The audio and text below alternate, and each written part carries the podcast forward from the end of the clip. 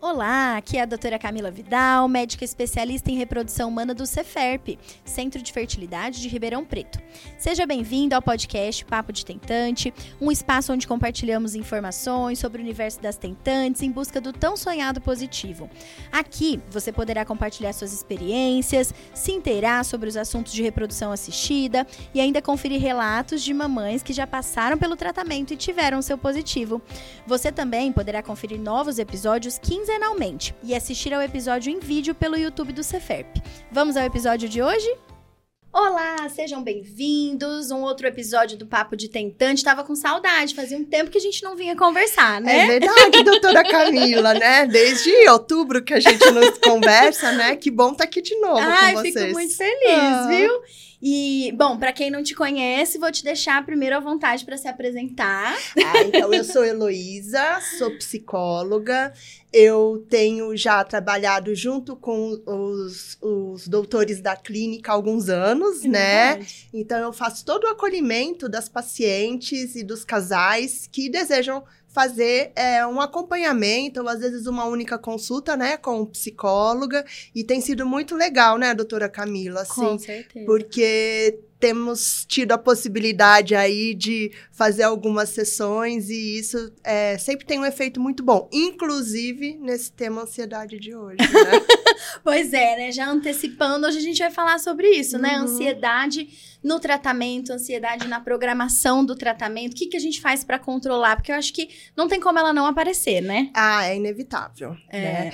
o, o, é interessante, porque assim, né? É, qualquer tratamento médico, né? já geram um certo nível de ansiedade. E a ansiedade a gente sabe é. que ela existe porque ela é desejada para algumas situações, né?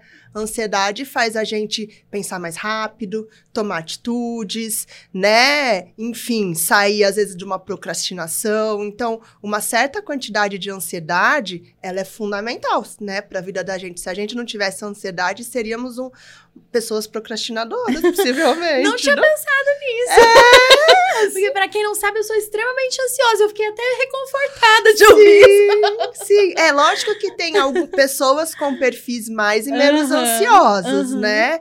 E isso acaba impactando, obviamente, na personalidade, no comportamento, etc. Mas até para aqueles mais tranquilos, né? Assim, a ansiedade ela existe exatamente para fazer a gente né, sair daquela posição que a gente está e buscar uma outra alternativa, uma outra situação, quebrar uma uhum. rotina, enfim. Então, a ansiedade é algo desejável. Mas, às vezes, ela passa um pouquinho da conta. E quando se trata de tratamento médico, né?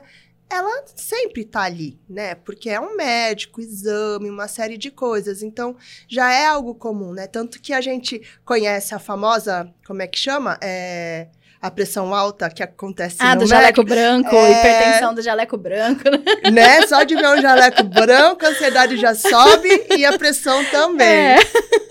é verdade. E falando, né, em tratamento médico, eu acho que é bem isso, assim, é uma das sensações, é um, uma das situações que deixam a gente muito vulnerável, né? Exatamente a gente fica exposto, porque assim, é o nosso corpo, às vezes até as nossas emoções, né? Porque a gente tem que abrir isso e trazer, né? Não adianta a gente ir no médico e mentir que não tá sentindo, uhum. ou não tá uhum. pensando, ou não tá acontecendo tal coisa.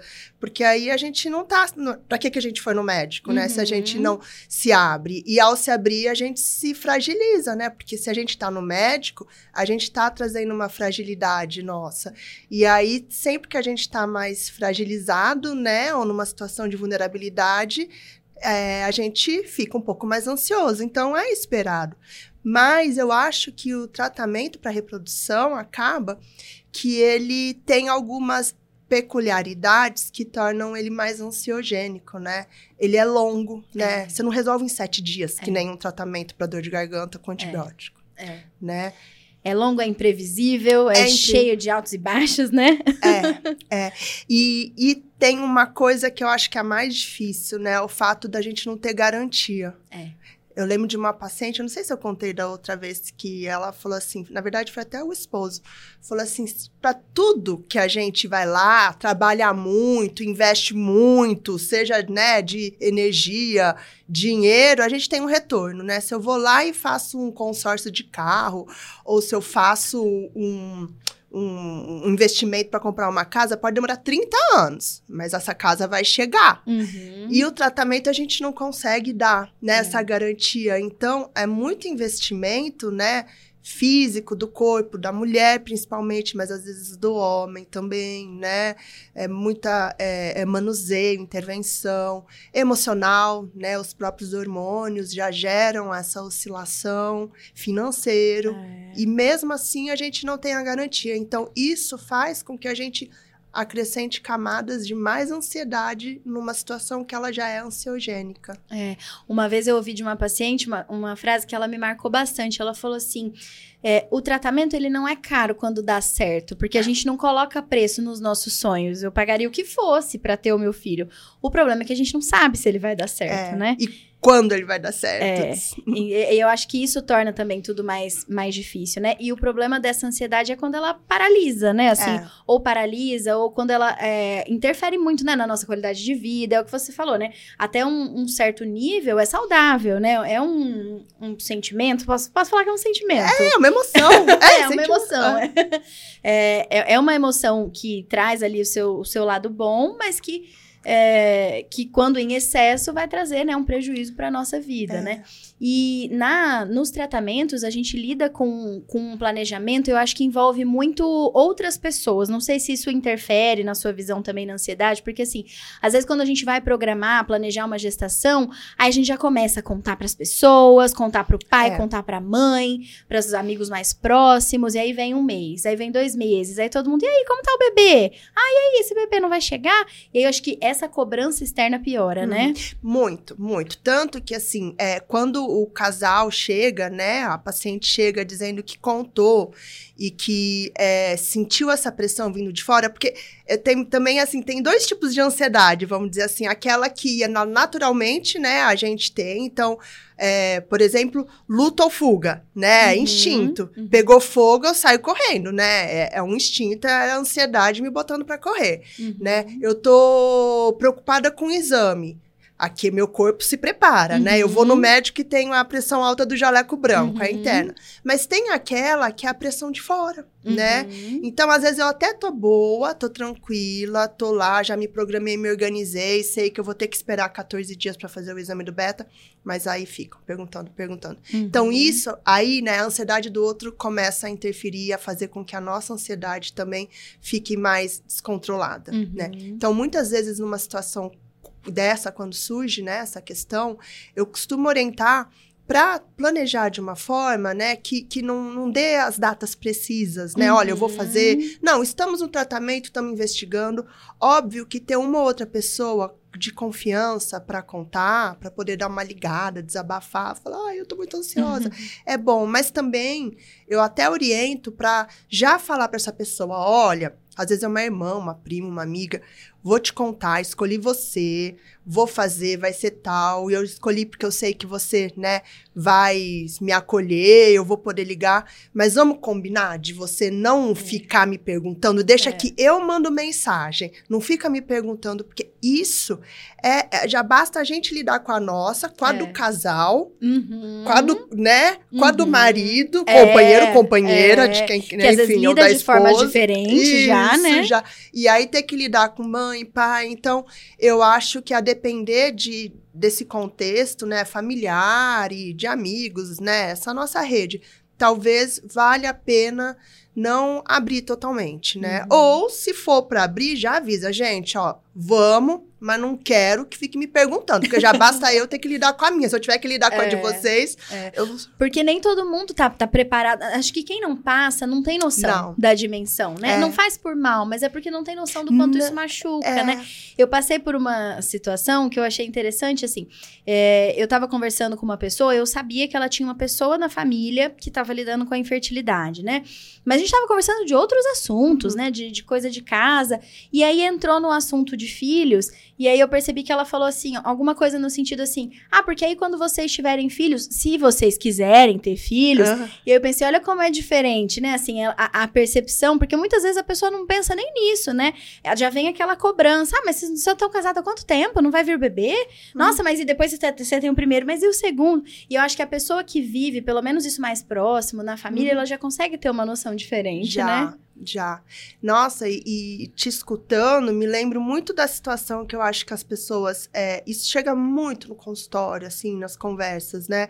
Das pessoas que estão fazendo tratamento, não abriram para todo mundo, mas as pessoas da família ficam nessa cobrança. Escuta, vocês não vão ter filho? Vocês não vão engravidar? Você tá ficando velha. Ou seja, a pessoa já tá lidando com a infertilidade Uhum. às vezes há mais de ano, né? Muitos anos, só não abriu e tem que escutar. Então, olha só, né? A gente já tem que escutar numa situação como essa, mesmo quando a gente não abre, Uhum. né? Imagina abrindo, aí Uhum. às vezes fica mais difícil. Então, é uma- você vê, não tem uma regra, é caso a caso. Uhum. Mas de uma maneira geral, é, é dar uma escolhida para quem contar costuma ajudar, né? Uhum. Ter alguém de confiança e já combinar, ó, não fica mandando mensagem de assim, de não, perguntando se eu tô sentindo alguma coisa, porque Uhum. já basta eu, né? E aí combina, olha, no dia do exame eu vou contar, etc. É, e até você comentando, eu lembrei recentemente, acho que foi a Jennifer Aniston, né? Que falou Foi. justamente sobre isso, né? Então, assim, o quanto ela tava passando, acho que foi ela, né? Se eu Acho não que me foi, engano. foi, porque ela É. passou, ela fez muitas tentativas, É, e que né? todo mundo falava, mas ela não quer ter filhos, É. porque ela não tá pensando nisso, deveria estar pensando, e mal sabiam as pessoas o, o que tava por trás, né? É. E várias outras pessoas famosas já contaram isso depois que conseguiram engravidar, né? Sim. Então acaba sendo até, de certa forma, cruel essa cobrança, né? Porque a gente não sabe da, da realidade da outra pessoa, né? Exatamente, exatamente, né? Agora, a gente falou um pouquinho, né, dessa questão da ansiedade, de quando a gente fala do diagnóstico Uhum. da infertilidade, da gente passar na consulta, é, essa questão que você comentou da parte física, eu acho muito importante, Uhum. assim, é, falando como médica, quando eu me vi no lugar de paciente para fazer um ultrassom transvaginal, para fazer um exame de ressonância, eu me senti tão frágil, tão, foi uma coisa que para mim foi tão invasiva que a gente consegue entender, né, Uhum. do outro lado. É, e agora entrando um pouquinho na parte do tratamento, né? Quando a gente fala na programação de um tratamento, olha, eu passei na consulta, Uhum. eu tive ali a indicação, e aí vem aquele, aquele Uhum. momento, né, de meu Deus, e agora eu vou começar, o que, que eu posso fazer? O que, que a gente pode falar, assim, para essas pessoas que estão na fase de programar um tratamento? Então, acho que tem. é, é, isso é sabido, né, na, na grande maioria aí das áreas que envolvem saúde, tratamento, né? Que quanto mais conhecimento, informação a gente tem, melhor a gente lida com isso, né? Uhum. Mas eu não vou pôr ponto, eu vou pôr ponto e vírgula. Porque o excesso de conhecimento também é Uhum. super ansiogênico. Então, assim como não ter a informação gera ansiedade, porque a gente não sabe qual é o caminho que a gente está seguindo, Uhum. na contrapartida, quando, por exemplo, a gente tem profissionais da saúde que trabalham na área, o excesso de conhecimento às vezes é mais ansiogênico do que a falta. Então, a gente precisa lidar com essas diferentes situações, né? Uhum. Eu acho que, é, então, primeiro, é conseguir ter acesso à informação. Aí, nesse sentido, eu sempre oriento muito que é, o casal possa chegar para a consulta com uma lista de perguntas, né? Uhum. E é, ainda que eles não tenham tantas perguntas no início, né, numa primeira consulta, porque é tudo novo, depois que sai da consulta, todo mundo vai pesquisar, né? A gente Uhum, sabe que se tem um público que é. pesquisa informação, é o público que está fazendo tratamento, e tem É. muito canal com informação. Então, talvez num próximo retorno, né, que seja na transferência, enfim, que chegue com as perguntas e dúvidas, né? Porque isso é importante até para se programar. Eu, eu, eu costumo né, orientar, e é uma coisa que tem dado muito certo, né? De programar esses, essas quatro semanas, vamos supor que vão durar quatro semanas ali, entre preparação, indução, captação, transferência e aguardar os 14, Uhum. os 14 dias, né? Então, Nos primeiros 14, né, ou enfim, nesse, nesse período pré-transferência, ainda tem várias coisas para serem feitas, uhum. né, vários protocolos para se seguirem, e esses protocolos ajudam um pouco, né, a gente se concentrar é, no que precisa fazer ali naquele dia, depois no outro, a medicação, uhum. ultrassom, isso, uhum. mas naqueles 14 dias que antecedem o beta, a mulher vai para casa, o casal vai para casa, cruza os braços e fica aguardando. É, isso é difícil. E isso é muito difícil, né? Uhum. E aí entram os medos, né? Do, ai, será que eu posso fazer exercício? Será que eu posso usar tal medicação? Será que eu posso usar tal produto? Será que eu, ai, passei nervoso, né? Será, será, será, será? E fiquei gripado, tive covid. Uhum. Então, muitas coisas acontecem nesses 14 dias. Uhum e que não saber o que, o que pode o que não pode gera ansiedade. Uhum. A outra situação é que muita gente para a vida. Exatamente. E esse é. é. um ponto que eu acho que vale a pena a gente falar, né? Porque eu entendo e, e, e é o, o, arroz com feijão, né? Uhum. No consultório, quando a gente fala de pacientes em tratamento, né? De reprodução assistida. Por quê? Porque, dado que é tanto investimento, tanto, de uma certa maneira, um desgaste, né? Uhum, e expectativa, a vida fica orientada uhum. no aguardo, esperando o dia do positivo, né? uhum. né? Então, tudo fica parado.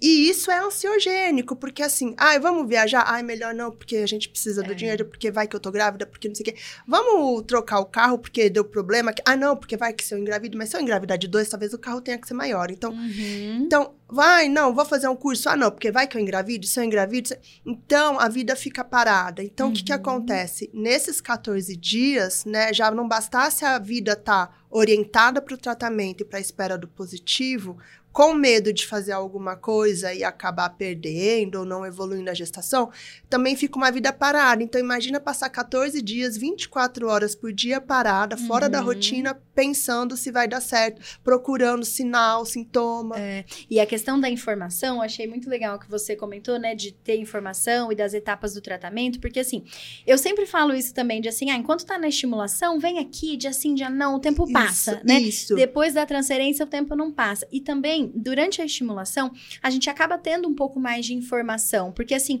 ah, será que o ovário tá respondendo? Dá pra ver no ultrassom se ele tá ou se não tá. Ah, será que eu vou ter óvulo na coleta? Dá pra ver no mesmo dia. Uhum. Ah, mas como vai ser a, a evolução dos embriões? A gente sabe praticamente ali em tempo real.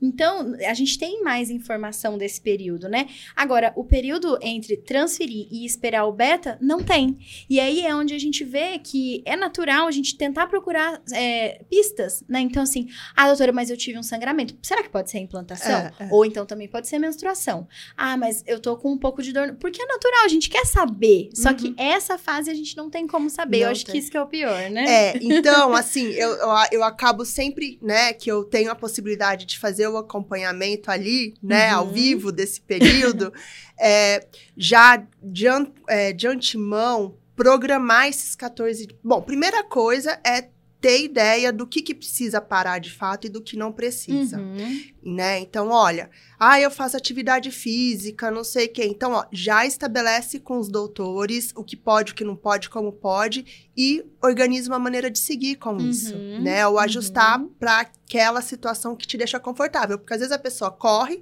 mas ela falou, correr não vai me deixar confortável. Uhum. Ah, então eu vou caminhar. É. Então, já programa o que que pode né? Ah, então para manter a atividade física, manter a alimentação, manter outras rotinas que a gente sabe que são individuais caso a caso, né, de trabalho, etc, e tentar fugir o mínimo possível, o mínimo possível de uma rotina, uhum. né, já estabelecida, porque a rotina é uma das coisas que mais ajuda na ansiedade. Olha. É porque se você acorda de manhã e você não sabe o que vai acontecer da sua noite, é. do seu dia, é. aquilo é extremamente ansiogênico. É. Por exemplo, qual é o período que mais é ansiogênico para uma mãe de primeira viagem puérpera? O período do final da tarde, porque tá chegando a noite, ela não sabe se o bebê vai dormir, se ela ela vai ter leite, não tem Nossa, quem acorda, quem ajude. Pensado, é verdade. E toda manhã que ela acorda é um novo dia com pessoas acordadas, com rede de apoio, em que ela deu uma descansada mínima. Então, a falta da rotina é super ansiogênico, tanto que com criança, com bebê, com paciente que está retomando qualquer é, retorno da vida por conta de tratamento, né? Estabelecer rotina, porque a gente consegue prever. Bom, agora eu tenho tal coisa, então eu sei. Uhum. Aí agora eu tenho tal coisa. Então, manter a rotina é algo super importante, principalmente a, a rotina que ajuda, né? Com Uhum. atividade física, alimentação, trabalho Uhum. e, e social, né?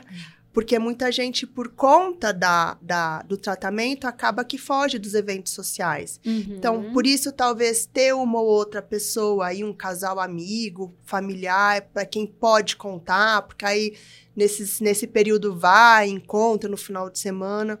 E a outra coisa é um pouco já meio que planejar, ó, são 14 dias, então no primeiro final de semana a gente vai viajar. Uhum. No outro, a gente vai ver tal série que Uhum. tem 10 temporadas, Uhum. entende? Vamos no cinema, vamos, vamos no tal restaurante. Fazer uma Uhum. programação prévia, né? Do que, que vai fazer, principalmente final de semana, feriado e noite. Porque de dia as pessoas estão trabalhando, em geral. Não são todas as pessoas que interrompem trabalho. Uhum. Mas à noite, né? E no final de semana e feriado, então meio que já deixar programado, porque assim, vai tocando nessa rotina pré-programada até que chega o dia do beta. Uhum. Então é mais fácil lidar e passar por esse período que, apesar do período que antecede a transferência, ele, é ser- ele costuma ser de muita manipulação no corpo da mulher, exames.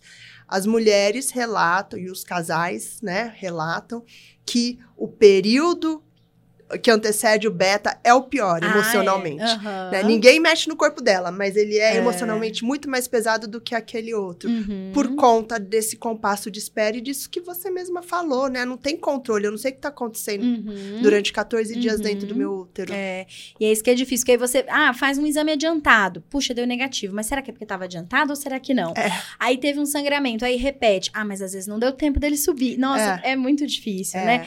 E o que você falou de buscar é, informação, então conversar com os profissionais, né, que estão acompanhando, é, eu acho que é fundamental é, a gente falar também para conversar diretamente com a equipe que te acompanha, né? Porque no começo você falou uma questão da, da, da disponibilidade de informações, né? Uhum. E isso é verdade. Eu lembro no começo da pandemia, né? Que a gente tava todo mundo, né? Muito, meu Deus, o Covid, o que vai acontecer? É, e todo mundo entrou, num, num- a maioria pelo menos, né? Num grau de ansiedade além do habitual. Uhum. E aí eu lembro que eu vi um, não sei se foi um comentário ou se alguma amiga falou, não me lembro. Mas eu, era bem no início da pandemia e era assim, olha, nesse momento, se você fizer 10 horas de pesquisa ou 10 minutos, todo mundo vai saber a mesma coisa. Porque ninguém sabe nada praticamente do é Covid. verdade. E aí, na hora que eu li aquilo, eu falei, nossa, é verdade, não adianta eu ficar lendo onde tem mais, onde tem menos. Lógico, a gente tem que se informar, mas sem exagerar, né? Que foi o que você falou. E na fertilidade, né, nos tratamentos, é a mesma coisa, porque a medicina como um todo, acho que a saúde como um todo, né, mas falando especificamente da reprodução humana, ainda tem muita coisa nova, né? Então, assim, muito da implantação a gente não conhece, muitos exames a gente ainda não sabe o real benefício, né? Uhum. Então, se a gente quiser procurar a vertente que a gente quiser seguir, a gente vai achar algum lugar para ler, né? Uhum. E às vezes, esse tanto de informação, puxa, mas a minha amiga fez esse exame antes, mas eu não fiz, mas o resultado dela estava diferente do meu, mas o endométrio dela tá. E isso também acho que vai piorando, né? Então, se a gente puder ter a, a informação daquela equipe, né, para você poder ficar Uhum, tranquila e ter a uhum. proximidade, acho que ajuda bastante, né? Ajuda. E a gente vê como os protocolos são diferentes, né? Então, Uhum. tem famílias, casais, né, que vêm de clínicas onde é, é, não é recomendada atividade física. Uhum. né? Exatamente. Já no CFEP, a gente, a gente, né, vocês Uhum. recomendam que Uhum. seja mantida, principalmente Uhum. quando é uma pessoa que já tá habituada ali, né? Exato. Então, é, salvo uma ou outra exceção, né, de uma maneira geral, é, é para manter a rotina, né? Uhum. São poucas coisas que é para serem mudadas. Então, quando você conversa com um colega que está numa, né, uma colega que está numa outra clínica, quando você busca a informação na internet, talvez a gente entre nessa categoria do, do, do, do excesso de informação Uhum. né? Uhum. E aí a gente tem que meio que selecionar o caminho que a gente vai seguir. Isso é uma outra coisa, né? Quanto mais opção a gente tem, mais ansiosa a gente É. fica. No dia que a gente. É que nem a gente entrar num restaurante com aquele cardápio de sobremesas maravilhoso. Ai, meu Deus, o que, que eu vou pedir, né? É. E entrando nessa questão de ah, seguir a rotina, né? Ou fazer repouso, realmente Uhum. a gente costuma orientar, né? Olha, vamos seguir o que você já está habituado a fazer, justamente por essas questões, né? De que mudanças no cotidiano às vezes vão trazer mais impacto. Mas uma coisa que a gente sempre costuma falar também é assim: olha, é, você tem que estar confortável com o que você decidir fazer, né? Uhum, Porque como a isso. gente não sabe é, o desfecho lá na frente, se às vezes você não se sente, você corre todos os dias, mas se naquele período você ficou, será que eu devo correr? Será que eu não devo correr? E pega um negativo, a primeira coisa que você vai pensar é foi a Corri. corrida, né? Então, a gente sempre, porque assim, a gente fala, olha, quando a gente engravida espontaneamente, a gente não sabe que o embrião chegou, tá seguindo a vida e a implantação acontece. Então, a gente pode fazer dessa forma no tratamento. Porém, o que eu sempre falo, quando a gente faz tratamento, a gente sabe. Quando a gente Isso. engravidou espontaneamente, a gente não sabia, Uhum. né? Então, é, é a gente se sentir confortável naquilo. Porque a gente sempre vai achar uma pessoa, às vezes, pra contar. Então, assim, ah, mas é porque eu tive uma amiga que ela tentou três vezes, só que aí na quarta vez ela fez repouso e ela engravidou. Uhum. Aí depois do outro lado também, ah, não, mas na única que eu não fiz repouso, eu engravidei. Então, histórias pra pra validar os nossos pensamentos, a gente sempre vai encontrar, né? Sim, eu lembro de uma paciente que assim, tinha tentado várias vezes, vários, assim, acho que mais de cinco transferências. E se organizava, tirava férias, não sei o quê, nananã, e não vinha, ou vinha e, e não evoluía, né? Era assim, não, não tinha o sucesso. Aí, naquela última transferência, com aqueles últimos embriões que já tinham ficado ali, né? Porque os melhores já tinham ido. Uhum. Ainda teve alguma situação familiar, de um diagnóstico assim, de câncer, alguma coisa, né? Que, bom, eu vou transferir, não vou, bom, já tá tudo marcado, já comecei estímulo de endométrio, vai, transferiu, depois mudou para o hospital para fazer. Tem um bebê de dois, Ah três, lá. quatro anos. Então, É. a gente não controla, né? É. Então, assim, a gente faz o que é possível. É possível, e a gente faz aquilo que é possível no momento e aquilo que é, é, traz tranquilidade, né? A tal da escolha informada. Olha, a informação é essa, né? Uhum. O que tem evidência, o que não tem, o que a gente né, é, é, é, orienta a partir da nossa experiência, porque a gente ainda não, não existe pesquisa sobre esse assunto. Agora você vai decidir o que você quer fazer a partir disso Uhum. né? E cada um vai ajustar. Então, a- tem gente que vai falar assim: não, eu, eu fiz atividade a vida inteira, atividade oxigena, melhora a Uhum. circulação, isso vai ser melhor para mim. Né? Tem gente que fala: nossa, eu não vou conseguir seguir se eu souber que foi porque eu fiz, né? Uhum. Ou outras coisas. Então, eu acho que o caminho vai ser sempre, né, o- o- os pacientes, o casal, né, chegar ali, não, isso é o que me traz conforto. E o que traz conforto na transferência 1 pode ser diferente na transferência 2, na 3. Exatamente, porque a gente vai mudando, né, ao longo do tratamento. Isso. E sobre isso que você comentou, eu lembrei de uma experiência pessoal também. Eu Uhum. fui passar num médico, eu de paciente. É, e a gente, de profissional da saúde, nós somos os piores pacientes, né? Porque é o que você falou, Ai, quanto mais a gente sabe, É. mais a gente fica, mas pode acontecer isso comigo, mas pode Isso. acontecer aquilo, aquilo outro. E aí eu fui e a gente e precisava tomar uma decisão de um tratamento que eu precisava fazer. E aí ele me explicou: olha, a gente tem essa possibilidade, a gente tem essa outra, os prós e contras de cada um. É, eu pensaria da gente fazer dessa forma. E ele usou uma frase que eu achei muito interessante, assim, que é, de certa forma a gente já, já leva na medicina, mas talvez a gente não tenha consciência. Ele falou assim: mas não adianta eu dormir tranquilo. Você tem que dormir tranquila também. Ótimo. E aí, o que, que a gente vai fazer? Então, eu acho que depois da transferência é a mesma coisa, né? Uhum. Não adianta eu só falar, não, segue sua vida, faz tudo, não precisa fazer nada. Se pra pessoa for fazer bem, se ela for dormir tranquila daquele jeito, cada um se conhece, né? Isso, é isso mesmo. É. E esse, assim, é, é, no resumindo, né, uma situação como essa, né, em que eu dou a informação à pessoa a partir da sua realidade, das suas expectativas e, enfim, né, das suas noites de sono, decide o que é melhor para ela e consegue organizar essa rotina e manter minimamente uma rotina, a chance dela é, apresentar é, é, uma ansiedade que vai além do esperado, Uhum. né, é menor, porque Uhum. ela tá dando con- controlando essas variáveis que acabam dando um peso muito maior para a ansiedade de uma maneira geral, Uhum. né? Então é um caminho que eu acho que para quem né é, tá começando agora ou já teve uma experiência anterior, sentiu que ficou muito ansioso,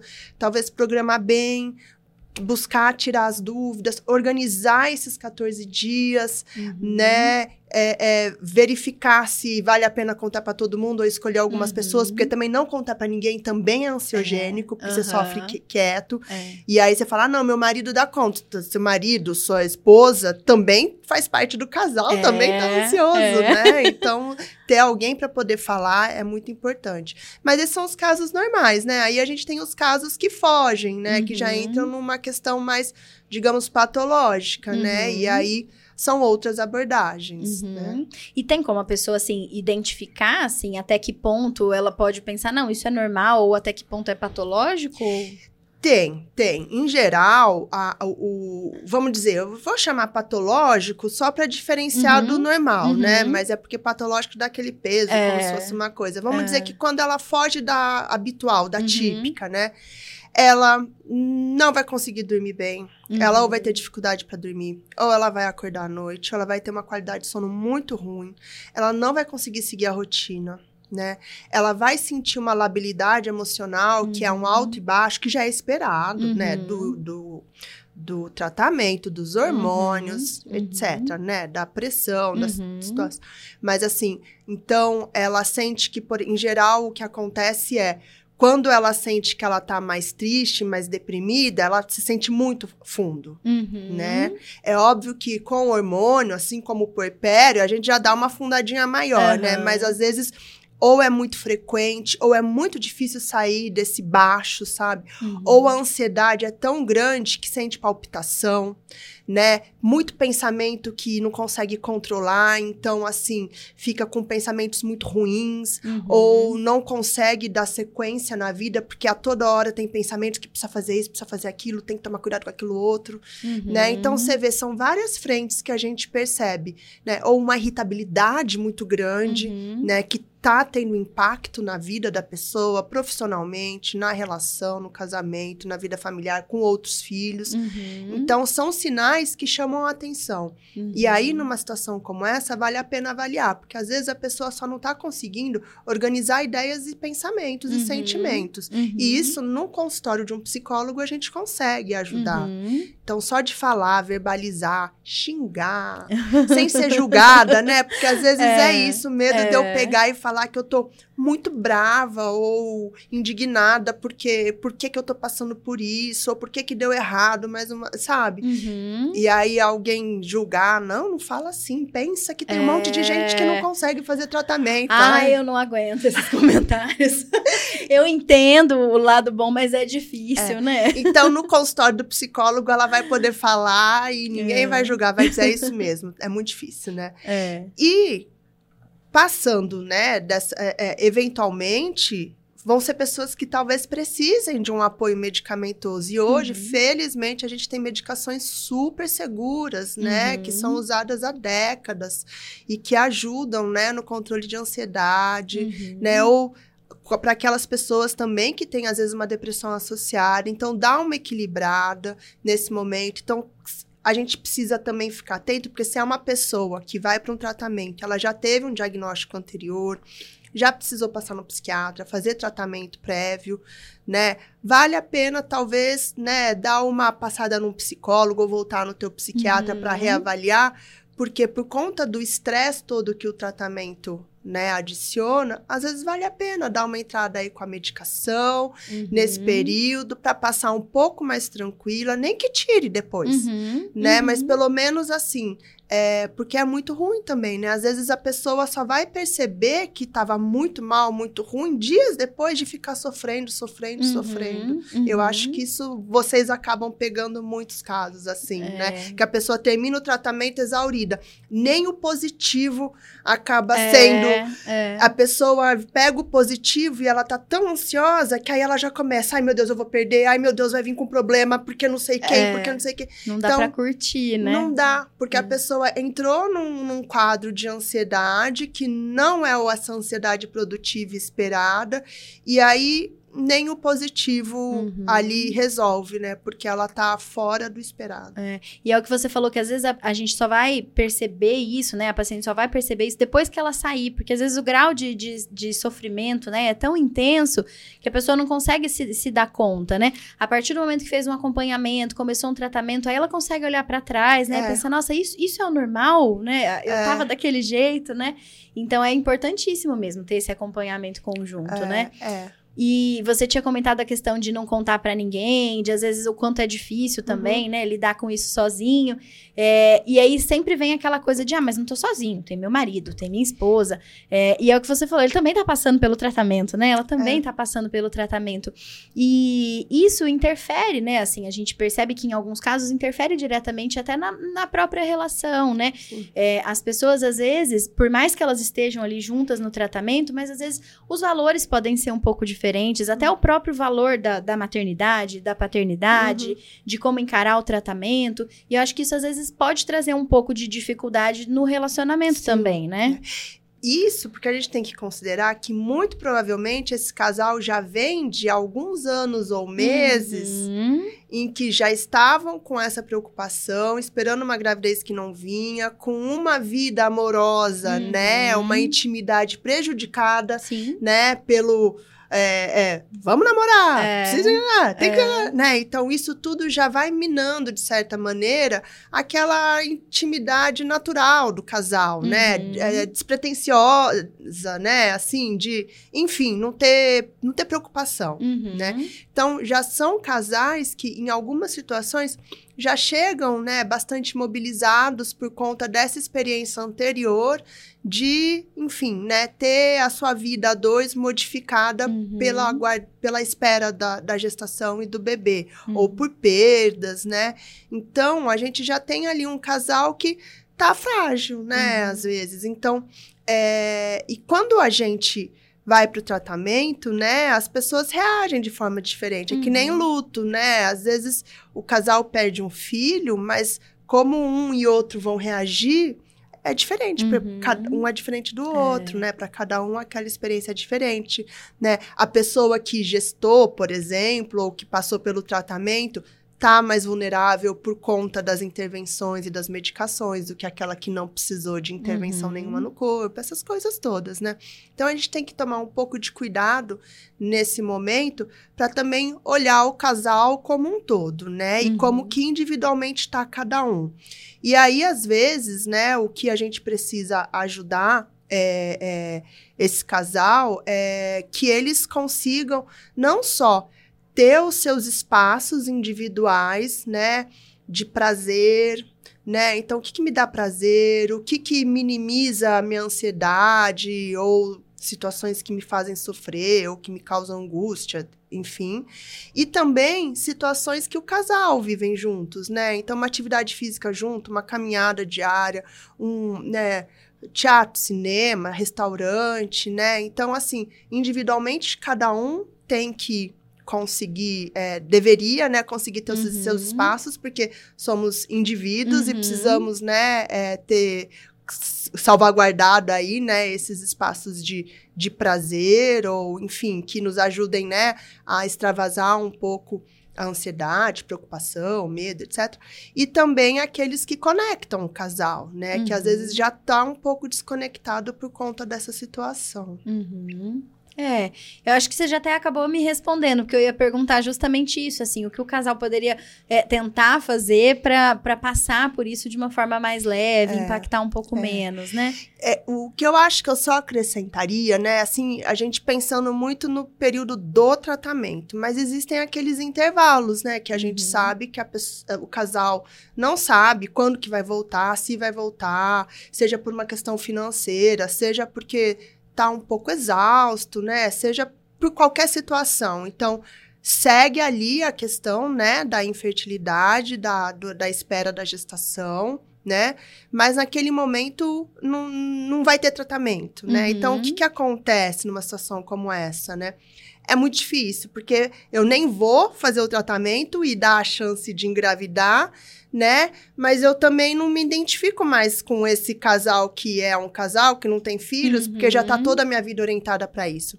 E aí o que eu costumo, né, a, a orientar e ajudar é para que tanto em termos de indivíduos ali do casal como casal, tente manter essa rotina que eles têm, né, de projetos na vida, é, projetos individuais, projetos do casal, é, o maior número deles, uhum. né? Porque acaba que é o que a gente falou lá para trás, né? A vida para. Eu não uhum. viajo, eu não troco carro, eu não reformo a casa, eu não compro roupa, porque se eu engravidar pode é. ser. Eu não isso, eu aquilo, aquilo outro, porque tudo tá. Porque, não, porque aí depois, porque depois. E se a gente for pensar, são poucas as coisas que a gente não pode fazer estando em tratamento e grávido, né? Dá para viajar, uhum. dá para né, fazer uma reforma ali mínima, dá para comprar roupa num lugar mais barato, então, uhum. enfim, porque toda vez que eu deixo, eu me privo de fazer algo pensando nessa gestação que não vem, né?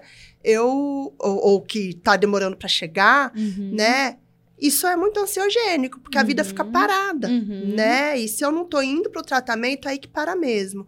E a, a, a, assim, o que mais costuma ajudar, né, numa situação como essa, quando esses casais chegam, é assim, gente, to, vamos tocar a vida. Quais são os projetos de cada um? Uhum. Quais são os projetos do casal? Uhum. Vamos tocar. Quando vocês decidirem fazer o tratamento, o tratamento segue em paralelo, né? Uhum. Porque são pessoas, casais que acabam que ficam, né, é só olhando para aquele problema, uhum. desafio que é foco, que é o bebê, né, a é. gestação. Uhum. E todas as outras potencialidades das pessoas, dos indivíduos e dos casais ficam de segundo plano, né? Então, um desafio profissional, um desafio pessoal, um desafio de atividade física. Não, eu uhum. quero fazer uma maratona, eu quero subir não sei aonde, né?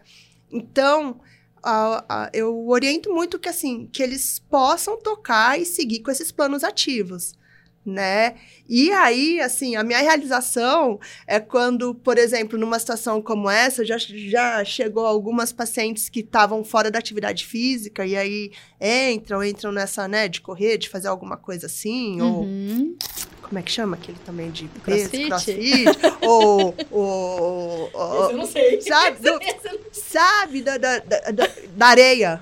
Ah, o beach tennis. Beach tennis beach eu pensei, tennis. esgrima. Não, esgrima. É, pode ser também. Mas que tava assim, naquele compasso de não, porque eu não posso correr se eu tiver grávida, vai que eu transfiro, uhum. vai que não sei o que, ou isso, isso, aquilo, ou eu não posso viajar, porque, né, eu vou fazer, um... enfim. E aí, quando chega no consultório e fala assim, ah, então, sabe que eu cancelei a transferência esse mês? Ah, por quê, né? Ah, porque tem uma prova de corrida, ah, porque surgiu uma viagem. Uhum. E aí eu falo, agora tá indo bem, porque agora o tratamento tá do mesmo tamanho de todas as outras coisas uhum. da vida desse casal e dessa pessoa. Uhum. É, essa pessoa correr, essa pessoa fazer um campeonato de beach tênis, essa pessoa é, querer viajar para não sei aonde, é tão importante quanto ter um filho, uhum. né? Então, agora a, as coisas estão bem para seguir juntas, né? E é uhum. isso, porque senão você fica parada, aí você vai pro tratamento, vem um negativo ou um positivo que não evolui, a vida acaba. Uhum. E como a vida de uma pessoa pode acabar porque o filho ainda não chegou, né? Uhum. Sendo que ela tem todas essas outras potencialidades. Então, é um trabalho um pouco nesse sentido também. Nossa, eu achei maravilhoso que você falou de ficar do mesmo tamanho do, dos outros é. aspectos da vida, né? Porque se a gente coloca uma coisa gigante, a gente vai olhar, vai se sentir impotente, incapaz, é. paralisado, né? E acho que tem isso. O tratamento, como a gente não controla e não garante, é, é, eu vou falar assim, é uma sacanagem a nossa, a, a, a, né, o, esse ser o nosso único projeto, porque se a gente não controla, apesar de a gente fazer tudo e vocês fazerem tudo, e se a gente não consegue dar garantia, a chance de eu me frustrar existe, ao contrário uhum. de que se eu quero viajar, se eu quero correr uma maratona, se eu quero dançar no festival de balé de ponta, uhum. vamos supor que é meu sonho de menina, uhum. e eu vou lá, né, eu me exercito, eu trabalho, eu me esforço, a chance de eu chegar e conseguir conquistar algo, porque é muito grande, uhum. né? Se eu, se eu me empenhar, eu faço uma maratona, eu faço uma aula de ponta, eu viajo para a Índia para fazer não sei o quê, uhum. porque eu consigo, né? Uhum. Se eu uhum. tiver os recursos para isso, eu invisto e é um projeto que eu, se eu não concluo, eu chego muito perto. A gestação é um projeto que existe mas que mesmo a gente fazendo tudo, a gente não garante. Então, assim, uhum. é muito uhum. frustrante uhum. ele ser o único projeto da nossa vida. Sim. Então, a decepção é muito grande, né? Então, ter projetos paralelos, né? Uma pós-graduação, uma viagem para fazer um curso de línguas, qualquer coisa, né? Um, um, aprender um artesanato, alguma coisa isso, né, é, a gente se coloca um desafio que a gente dá conta. E quando a gente conclui desafios e projetos, é muito bom, porque a gente fala, ai, deu certo. Uhum. Nossa, maravilhoso, eu gostei bastante, ah, é isso mesmo. bom, acho que era isso que a gente tinha para conversar. Se deixar, a gente vai ficar aqui a tarde é, inteira. Não é? E amanhã ainda é feriado? então. Daqui a pouco a gente começa um happy hour, né? É. Mas queria agradecer mais ah, uma imagina. vez a sua presença, a nossa conversa. Queria convidar vocês, né, se tiverem alguma dúvida, alguma sugestão para a gente poder conversar com a doutora Heloísa, que mandem pra gente, que ela Isso. prometeu voltar. Eu volto, volto, gente. Manda as dúvidas. Se for alguma coisa que eu não sei, eu vou estudar e eu venho aqui. Você vê que a gente é boa de conversa. Então. Né? Da próxima vez a gente marca cinco. Boa. que aí já estende, né? Já estende. Troca o café. Troca o café, isso. bom, tá bom, e queria convidar vocês também para que. É, eu acho que a gente quis né, trazer esse tema porque é muito importante, é muito relevante para quem está passando por essa situação, passando ou não pelo tratamento, mas pelo diagnóstico né, da infertilidade. Então, Manda esse episódio para aquelas amigas que você sabe que estão passando por isso, né? Ela não vai ficar chateada só por você mandar, né? Uhum. é, como uma forma realmente da gente tentar mostrar, né, outras, outras formas de ver, né? Entender uhum. tudo isso que a doutora Heloísa falou para a gente poder se reerguer e seguir com o projeto do tratamento e o projeto da vida seguindo isso, junto, né? Isso, isso. esse, é, esse é o mundo, assim, ideal, né? Que eu acho que é o que a gente consegue ver que os casais estão bem, ansiedade mais né, é, ajustada aí para os níveis normais esperados. Perfeito, Obrigada. muito obrigada Eu mais que agradeço. vez, Obrigada pelo convite. tchau, tchau, tchau, tchau, gente. Obrigada por assistir ao Papo de Tentante. Para enviar seu relato, dúvida ou sugestão, mande um e-mail para papodetentante@ceferp.com.br. Aproveite e acompanhe o Ceferp no Instagram e no YouTube para ficar por dentro das novidades. O conteúdo deste podcast é meramente informativo e não substitui uma consulta com um médico especialista. Te vejo no próximo episódio. Até lá!